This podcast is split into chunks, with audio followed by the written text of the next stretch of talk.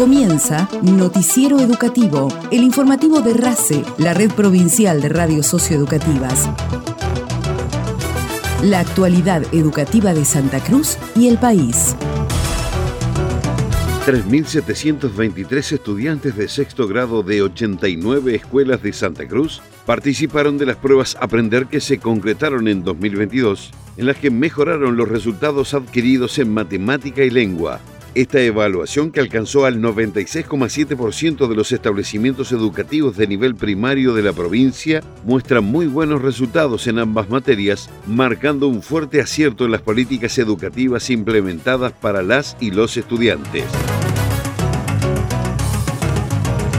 La presidenta del Consejo Provincial de Educación sostuvo que la política educativa de Santa Cruz tuvo muy buenos resultados en las pruebas Aprender 2022. Cecilia Velázquez felicitó a las escuelas que tienen una conducción que gestiona y acompaña en cada obstáculo como lo fue la pandemia, en donde todos trabajamos en cómo sería el regreso a la presencialidad. Pero les voy a contar algo que nos contaba el ministro Persique el día que hicimos la asamblea hace una semana. Nos leyó dos notas de dos diarios, uno de Bélgica y uno de Estados Unidos. ¿Sabe qué decían ambos? Discutían sobre las metodologías de enseñanza en el caso de la lengua. ¿Y saben qué decían? Que el 40% de los pibes y pibas de Estados Unidos y de Bélgica no tenían comprensión lectora. Si, si tienen alguna similitud con nuestra realidad, anoten para que, para evitar que esas miradas que a veces o muchas veces nos estigmaticen tengan en el caso de nuestros estudiantes y nuestras nuevas generaciones, la barrera de estos adultos y adultas que los van a defender. No solo van a trabajar para ellos, sino que los van a defender.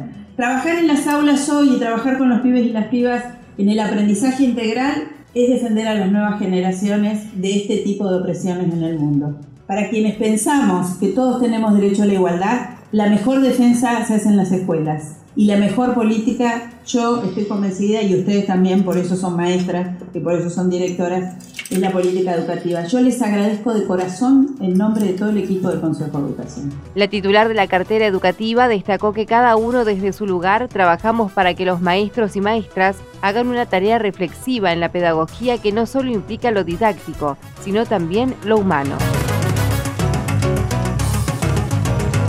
La directora de formación profesional de la educación técnico profesional, Vanessa Trujillo, dijo que el programa Certificaciones Laborales de Alcance Nacional posibilita a las y los estudiantes acceder a la certificación de cursos, permitiendo mejorar sus condiciones laborales en el futuro. El objetivo de estos programas CLAM es el de incorporar al título de bachiller orientado la posibilidad de obtener una certificación para las y los estudiantes de cursos que les posibiliten certificar la adquisición de conocimientos, habilidades y destrezas que les permitirán mejorar sus oportunidades laborales en un futuro. Estas diversas trayectorias formativas son optativas y complementarias. Se dictan en las instituciones secundarias con docentes capacitados de la educación técnico-profesional, perfiles que están relacionados con las trayectorias formativas y con el sector productivo al que se intenta este, potenciar con estas eh, formaciones. Esta es una oferta nacional de cursos de capacitación laboral que tiene reconocimiento a través del Consejo Federal de Educación y del Ministerio de Educación. El Instituto Nacional de Educación Técnica, INET, es el encargado de elaborar los diseños curriculares de estos programas CLAM en conjunto con las jurisdicciones a través de las comisiones de la ETP. Vanessa Trujillo destacó que esta oferta de cursos de capacitación laboral